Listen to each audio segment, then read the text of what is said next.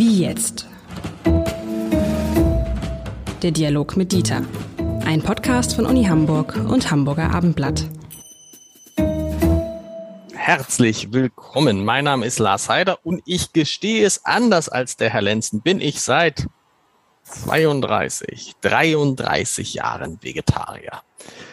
Ich will nicht sagen, dass ich in diesen 33 Jahren gar kein Fleisch gegessen habe. Es ist nämlich gar nicht so einfach, weil neulich habe ich mir in einem Hamburger Restaurant Grünkohl bestellt und dann sagte die, also es gab da so einen Grünkohlteller, Grünkohl, Röstkartoffeln und irgendwelche Würste und Schwarte und sonst was. Und ich sagte dann zu der äh, Bedienung, ich hätte gern nur den Grünkohl und die Röstkartoffeln. Als erstes sagte sie, hm, wir müssen aber denselben Preis berechnen wie mit Fleisch. Okay, dann machen Sie mehr Röstkartoffeln. Am Ende waren es sieben Röstkartoffeln, also so viel, äh, egal. Und dann kam sie aber noch an den Tisch und sagte, und übrigens in dem Grünkohl, da kann ein bisschen Speck drin sein. Das ist, manchmal ist das so, das lässt sich nicht verhindern. Aber seit 32, 33 Jahren glücklicher Vegetarier. Und äh, ich sehe den Herrn Lenzen grinsen. Klären wir das vorab. Fleischesser, Fischesser, Veganer. In welche Richtung geht es bei Ihnen, Herr Lenzen? Ich äh, lege mir keine Beschränkungen auf, weil ich aus soziologischer Sicht weiß, wenn ich das tun würde, sich sofort die Frage stellen würde, von wem möchte ich mich denn unterscheiden? Äh, und das ist eigentlich der Kern des Themas. Das Thema ist kein medizinisches, äh, auch ein bisschen natürlich, dass man möglicherweise Mangelerscheinungen hat, beim Vegetarier eher nicht, bei Veganern ist das ein anderes Thema, ähm, sondern die Frage ist die, ähm, wenn ich erklärter, und das weiß ich nicht, ob Sie erklärter sind oder es einfach nur nicht machen, erklärter, äh, militanter, sagen wir, ähm, Vegetarier bin, ähm, was möchte ich damit äh, sozial erreichen? Dazu muss man ein paar... Gute, gut, stopp, gute, kommen wir gleich zu gut. Ich muss nur kurz die Frage sagen heute, weil alle sagen, Moment, bei wie jetzt gibt's doch immer eine Frage. Und die Frage ist ja jetzt nicht, warum ist der Haider Vegetarier? Wäre auch eine interessante Frage. Übrigens kein militanter Vegetarier, ich bin Vegetarier geworden, weil ich kein Fleisch und kein Fisch mochte und dachte, dann kann ich es auch ganz weglassen. Aber die Frage ist, jetzt werden viele sagen, hä, brauchen Kinder Fleisch? Und der Hintergrund ist, dass sozusagen die Avantgarde, die deutsche Avantgarde in Dinge, in, in Sachen Nachhaltigkeit, die Stadt, die da immer einen Schritt vor weiter ist, Freiburg nämlich, die Stadt Freiburg serviert in die, ihren Kitas kein Fleisch und kein Fisch mehr. Die sind voll umgestiegen auf vegetarische Ernährung. Das war natürlich ein Riesenaufschrei wieder ähm, in Deutschland. Und jetzt kommen Sie wieder, Herr Lenzen, weil Sie haben recht. Ich glaube, dass das weniger eine medizinische Frage ist oder eine gesundheitliche, weil ehrlich gesagt, natürlich können Kinder auch vegetarisch sich ernähren. Bei vegan ist es tatsächlich anders. Als eine gesellschaftliche, eine soziologische und eine Frage in irgendeiner Form der Abgrenzung und vielleicht auch eine ideologische Frage. Und jetzt knüpfen wir wieder an das an, was Sie gerade sagen wollten. Naja, also einen Augenblick müssen wir schon noch, weil es um Kinder geht, darauf verschwenden zu überlegen, ob die medizinischen Äußerungen, die für Erwachsene zweifellos gelten, tatsächlich für Kinder auch gelten.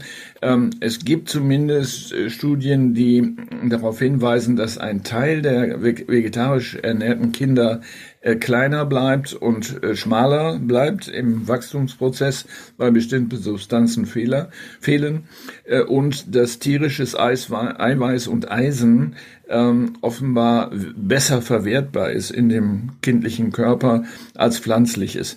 Das ist aber, sagen wir mal, kein sehr hartes Faktum, was einen dazu veranlassen könnte, zu sagen, also Kinder kriegen zwangsweise Fleisch verabreicht. Äh, Soweit würde es ja nicht nee, also gehen. Also das dieses alte, äh, mein, mein Kind muss Fleisch essen, sonst wird es nicht groß und stark. Ich glaube, da können wir einen Haken hintermachen. So das ist, ist Quatsch. Was ich übrigens interessant finde im Zusammenhang, fällt mir gerade ein, dass ich allein im Umkreis äh, meiner Freunde bestimmt zwei, drei Kinder kenne, die so im Alter von sechs, sieben, acht, neun Jahren entschieden haben, sie möchten von heute auf morgen vegan und vegetarisch ähm, sich ernähren, ohne dass die Eltern das forciert hätten. Aber das nur so eine Randbemerkung. Das fand ich zumindest bemerkenswert. Ein, ein, ein, ein Sohn eines befreundeten Paars lebt tatsächlich seit seinem fünften Lebensjahr auf eigenen Wunsch vegan, kriegt aber Zusatzstoffe. Jetzt, okay, aber das wir ist. Wissen, wir wissen genau. natürlich nicht, wo das entstanden ist und woher die Idee bei diesen Kindern kam, können wir jetzt auch nicht aufklären. Aber ich würde gerne auf diesen Aspekt Essen als Distinktionsmerkmal, mhm. so würde ich es mal wissenschaftlich benennen, äh, eingehen. Äh, in der Geschichte der Menschheit hat es diese Form äh, der Verwendung von Essensregeln als Unterscheidungsmerkmal immer gegeben. Das ist nichts Neues ähm, über Jahrhunderte. Also zum Beispiel, ähm, dass äh, die Aristokratie in der Zeit des Barock ähm, gesagt hat, ähm, also äh, wir essen Fleisch, weil wir uns das leisten können, währenddessen die Bauern die armen Gemüse aßen, denn sie konnten sich das Fleisch nicht leisten, was sie abliefern mussten. Genau. Äh, oder äh, die interessante Variante Weißbrot, dunkles Brot. Ähm, die Aristokratie äh, hat sich äh, auch in derselben Zeit auf Weißbrot verlegt und gesagt, dunkles Brot ist was für die Unterschicht, sowas essen wir nicht. Ähm, was sich dann, wie wir wissen, in den 60er Jahren in Deutschland umgekehrt hat. Zum Teil schon in den 30er Jahren sozusagen als äh, germanische Mahlzeit, äh, die dann äh, propagiert wurde ideologisch. Sie haben es eben angesprochen. Ähm, oder Kartoffeln oder Sago äh, als Unterschichternährung. Äh, wurde über eine lange Zeit vermieden von den sogenannten oberen Schichten. Also mit anderen Worten, das Essen wird verwendet als Zeichen. Das Essen wird ein Zeichen und nicht nur ein Nahrungsmittel, ein Zeichen, zu welcher Gruppierung ich gehöre, nämlich zu der besseren oder leider nur äh, zu der schlechteren. Ähm, also das Essen wird häufig als eine Art Marker verwendet für Wohlstand. Mhm. Ich kann mir Fleisch leisten, auch ein teures Steak, also bin ich wohlhabend, also werde ich entsprechend angesehen, habe vielleicht sogar bessere Chancen auf dem Heiratsmarkt äh, und ähnliches. Ähm, und ähm, da parallel gibt es natürlich einen Strang, der äh, religiöser Natur ist. Essensvorschriften äh, haben nicht nur ein Distinktionsmerkmal oder sind ein Distinktionsmerkmal für soziale Schichten, sondern auch für religiöse Zugehörigkeiten. Also mit anderen Worten, ähm, ob ich Tiere töte und esse oder töten lasse und esse oder das nicht tue, hat auch eine religiöse Komponente. Ähm, Im Frühchristentum bis im Grunde zur frühen Neuzeit war es klar, Gott hat die Tiere erschaffen, damit wir sie aufessen können und uns entsprechend ernähren. Insofern äh, ist die Idee, dabei äh, Bedenken zu haben oder Hemmungen zu haben, für diese Zeit völlig abwegig gewesen und sie kam auch nicht hoch.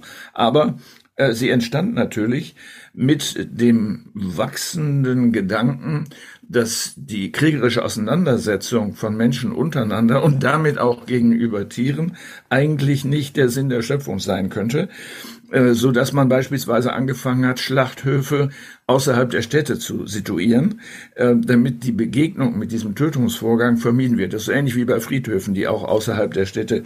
Ich bin jetzt ganz gespannt, wie Sie jetzt gleich die Kurve kriegen zum Thema Kinder, die in Kitas in Freiburg kein Fisch und Fleisch mehr kriegen. So. Das hat ja, das hat ja Ach ja, das kann auch natürlich auch. Es hat übrigens einen religiösen Vorteil, ne? Weil wir haben ja das in, in, in Kitas gibt es ja das Problem, dass dann Kinder sind, die im Zweifel aus religiösen Gründen zum Beispiel kein Schweinefleisch essen dürfen. Wenn es gar kein Fleisch gibt, hast du das Problem schon mal nicht. Ja, die Kurve ist ganz einfach. Was die Kinder lernen, ist äh, über das Essen, dass es soziale Unterschiede gibt dass es gerechtfertigt ist, soziale Unterschiede zu machen mhm. und dass man selbst zu den Besseren gehört. Ähm, aber wenn alle vegetarisch essen, dann ja, ist es, doch ist egal. Aber nicht so. Es ist ja nur in, in, in, in Freiburg. Es, ja, in Freiburg, Kindertagesstätten ja. und Schulen, das ist ja ein anderes Thema. Ähm, Im Übrigen bin ich nicht der Meinung, äh, dass äh, bei dem Wort Freiburg mir Avantgardismus einfällt, aber das ist ein anderes Thema. Ähm, also wir haben es ja hier auch... Ein bisschen zugespitzt von mir. Ja, wir haben es aber auch mit religiösen Strömungen zu tun, die ähm, äh, schon immer dazu geneigt haben, sehr äh, asketisch und äh, radikal zu sein. Ähm, aber das ist nur ein Nebenthema. Ähm, diese Thematik entsteht ja nicht in Bayern. Und das ist ja auch kein Zufall, dass das nicht nee, so ist. Natürlich. Sondern da, da geht es eher in die andere Richtung innerhalb unseres eigentlich kleinen Landes gibt es große Differenzen, die selbst erkl erklärbar sind über Konfessionsunterschiede und inzwischen natürlich durch die Zuwanderung auch äh, über religiöse Unterschiede, äh, wo es ja nun dann auch gerade etwa im Islam äh, sehr definitive äh, Vorschriften gibt. Aber also Bayern ist doch Bayern, Bayern ist doch ein gutes Beispiel. Bayern ist doch irgendwie da ein ganz gutes Beispiel. Ne? Die beharren irgendwie so ein bisschen da drauf. Ja, da ist irgendwie Schweinshaxe will jetzt in Bayern nichts unterstellen, aber Schweinshaxe, ich glaube, bevor da irgendwie die Schweinshaxe in Verruf gerät, äh, wird eher der, steigt der FC Bayern München in die zweite Bundesliga ab. Also ähm, das ist, zeigt doch sowohl in die eine als auch in die andere Richtung, dass man sich abgrenzt. Ne? Also wir, wir sind hier die blöden Körnerfresser. Wenn Sie sagen, äh, das, das hat ein, ist ein Unterscheidungsmerkmal, da kann ich Ihnen voll zustimmen. Nämlich als Vegetarier war ich in den vergangenen, zumindest in den ersten 25 Jahren Minimum, eigentlich bis heute, immer so eine Art Außenseiter. Da hat mich ja keiner bewundert, hat gesagt, uh, der kann sich leisten, Vegetarier zu sein. Das war immer so, was ist denn mit dem los? Das haben sie aber gut kompensiert. Ähm, ja, ja, ich habe das vielleicht de gerade deswegen. Ja, das habe ich gerade auch überlegt, mit anderen Zugehörigkeiten, die dadurch umso intensiver geworden sind. Äh, nehmen wir das mal aus dem Spaß raus. In der Tat, es ist eine Zugehörigkeitsfrage, nicht nur nach dem Muster, ich bin ein Mitglied der sozial höher stehenden Schicht, sondern ich gehöre überhaupt zu einer Gruppe, zu einer Community, die durch gemeinsame Normen gekennzeichnet ist, in diesem Fall durch Essen. Es können auch Bekleidungsregeln sein, das gibt es ja auch. Und bei den Veganern ist es ja so, dass der Veganismus auch übertragen wird auf alles, was man am Körper trägt und äh, was man ah, nee, nee, aber hat. muss ja, aber, also zum Beispiel bei mir gar nicht, muss ja gar nicht. Bei mir Wege, Wege, Vegane habe ich gesagt. Also vegan, vegan sorry. Mhm. Ja, so. Also mit anderen Worten, ähm, wir äh, wir brauchen offenbar diese Distinktionsmerkmale und offenbar ist die Schule bereit oder der, die Kindertagesstätte eigentlich aus anderen Anlässen, aber diese Distinktion nicht nur zuzulassen, sondern auch zu betreiben. Wir hier in Freiburger Kindertagesstätten sind eben anders als die in Bayern. Wir sind die Guten, mhm. wir essen keine Tiere, währenddessen die Bayern und so weiter ähm, das einfach machen. Ist es nicht auch umgekehrt so, so ein bisschen so wie beim Gendern? Haben Sie nicht mal gesagt, irgendwer hat das mal gesagt, wir haben jetzt irgendwie, was ich hunderte von Jahren, tausende von Jahren haben wir immer die Herren, also bei Begrüßung haben wir gesagt, guten Tag, äh, hat, man, hat man die männliche Form äh, verwandt. Und ähm, jetzt haben Sie oder irgendwas gesagt, jetzt könnte man ja auch mal eine Variante, wenn man würde die weibliche Form, Form verwenden. Nun ist in den Kitas über Jahrhunderte, nicht Jahrhunderte, Jahrzehnte immer Fleisch, Fleisch, Fleisch, Fleisch, Fleisch angeboten worden und vielleicht ein vegetarisches Gericht. Was spricht dagegen, jetzt einfach mal eine Zeit lang nur vegetarische Gerichte zu machen? Nee, aber das ist wir irgendwie kein ja, Unterscheidungsmerkmal. Wir haben es ja in den vergangenen Zeiten nicht mit Zwangsernährung zu tun gehabt. Äh, mit anderen Worten, es wurde ja nicht äh, das Fleisch als einziges Ernährungsmittel angeboten, sondern no, natürlich dazu ja. Kartoffeln und Gemüse. Ja, okay, aber normalerweise, aber sag mal so, wenn du ein vollständiges Gericht war auch in, gerade in Kitas und gerade mit, mit Kindern zusammen, da war immer irgendwie Fleisch dabei. In der Kantine, äh, ja, das ging da mal immer los, ist auch, wir haben auch ein, ein vegetarisches Gericht, aber diese Selbstverständlichkeit, die gibt's ja erst seit ein paar Jahren. Wenn, also, und, und die, selbst diese Selbstverständlichkeit ist wenig ausgeprägt. Ja, das ist richtig. Ähm, aber ähm, es kommt noch ein anderer Aspekt, den wir noch gar nicht äh, angesprochen haben, dazu. Ähm, der Philosoph äh, Pfaller hat äh, sich auch mit dieser Frage beschäftigt und gesagt, ähm, ein, äh, ein Fleisch Mahlzeit ist auch ein Ausdruck davon, von Souveränität und Freiheit. Ich entscheide, was ich esse und nicht die Kindergartenleitung oder äh, die Stadt Freiburg oder welche Stadt es dann immer sein muss. Also, wenn ich das erhalten und erreichen will, dann muss ich ein Angebot machen. Ähm, das heißt, äh, es spricht ja nichts dagegen, zwei äh, Mahlzeiten anzubieten oder für die einen, die das Fleisch essen, das Fleisch und das andere wird dann etwas anderes enthalten, was bei der nicht vegetarischen Mahlzeit nicht dabei ist.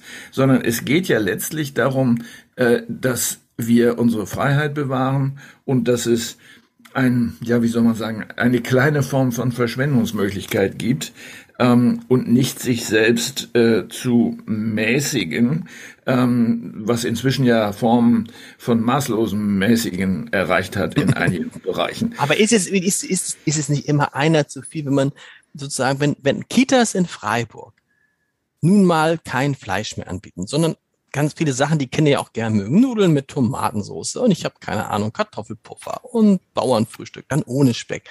Dann gleich wieder das ist ein tief. Also ich sehe schon die Markus Söder von mir. Wir lassen uns unser Fleisch nicht nehmen. Fleisch ist Freiheit. Und wenn, wenn das Fleisch äh, reduziert, der ist ein Gegner der Freiheit. Das ist so ein typischer deutscher Reflex, irgendwie so ein bisschen so, weil bei den Deutschen das Fleisch irgendwie so heilig ist, oder?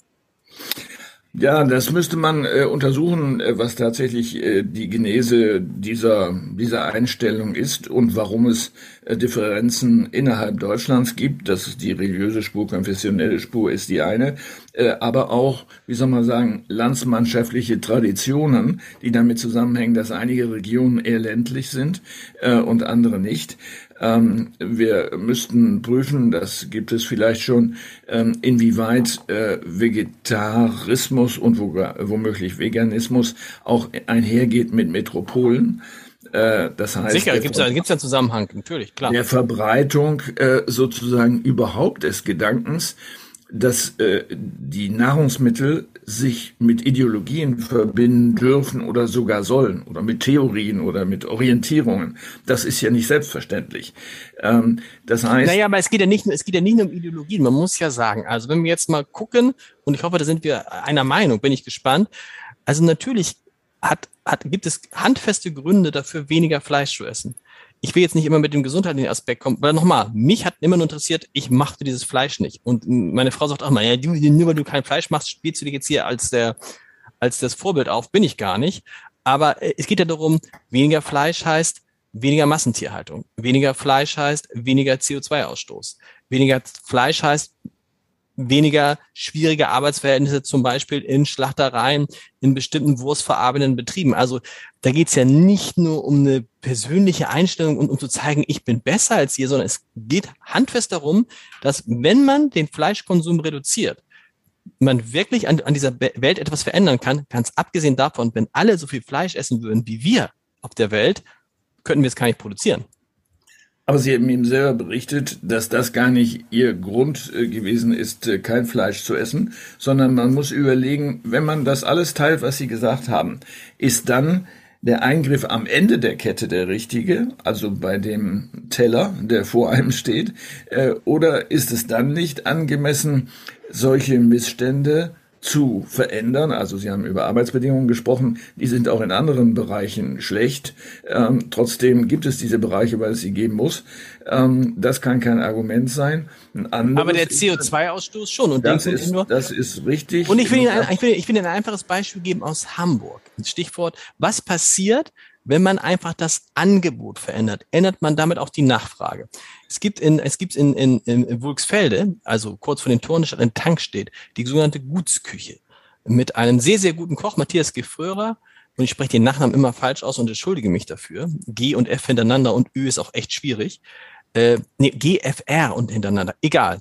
Der hat sein, seine Speisekarte vor ein Jahr umgestellt und bietet fast ausschließlich vegetarische Hauptgerichte an und hat dazu noch eine kleine Karte.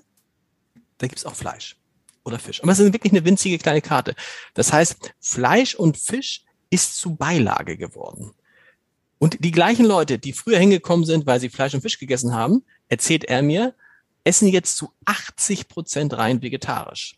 Das heißt. aber die kommen nicht jeden Tag zu ihm. Nein, die kommen nicht jeden Tag zu ihm. Das, aber, das heißt mit anderen Worten, aber natürlich kann man schon, wenn man glaubt, dass all das, was ich vorher gesagt habe, richtig ist, kann man schon versuchen, das Verhalten der Menschen auch am Teller zu verändern. Mm, ja, natürlich kann man das. Äh, das wird ja offenbar auch gemacht. Ähm, aber wenn man es steuert über das Angebot, ähm, äh, dann ist es natürlich einfacher, Einfluss auf die Nachfrage zu nehmen. Sie können es ja über den Preis steuern. Mhm. Sie können es, Sie können es besteuern ähm, und darüber den Zugang erschweren. All dieses ist möglich.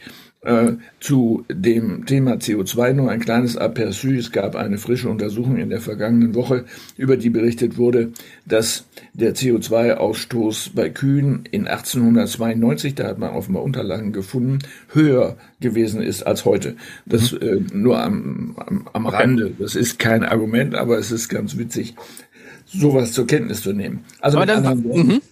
Mit anderen Worten, mich interessiert sozusagen die soziologische, die soziale Implikation, weniger jetzt das CO2. Äh, das ist natürlich bedeutsam, wenn das wirklich ein Problem ist, dann muss man an der Stelle einsetzen, aber nicht an, an Konsumverboten, die ja soziale Folgen haben. Ähm, denn dann stellen Sie sich das vor, ein, die Kinder bekommen das alle nicht, die gehen nach Hause und äh, die Eltern sagen, heute Abend gibt's aber ein Wurstbutterbrot. Ähm, und die fangen an, das zu erzählen, dann gibt es plötzlich eine Trennung in Gute und Böse in mhm. derselben äh, Kindertagesstättengruppe. Äh, solche, die das vermissen oder solche, die sagen, es war toll, wir machen zu Hause genau das Gleiche. Wir müssen mehr Liberalität zulassen, ohne gleichzeitig Schäden äh, das Wort zu reden.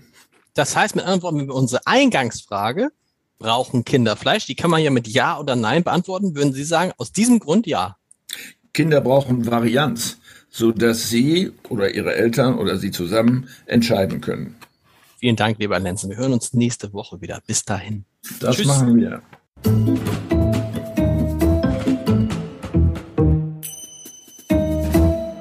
Weitere Podcasts vom Hamburger Abendblatt finden Sie auf abendblatt.de slash podcast.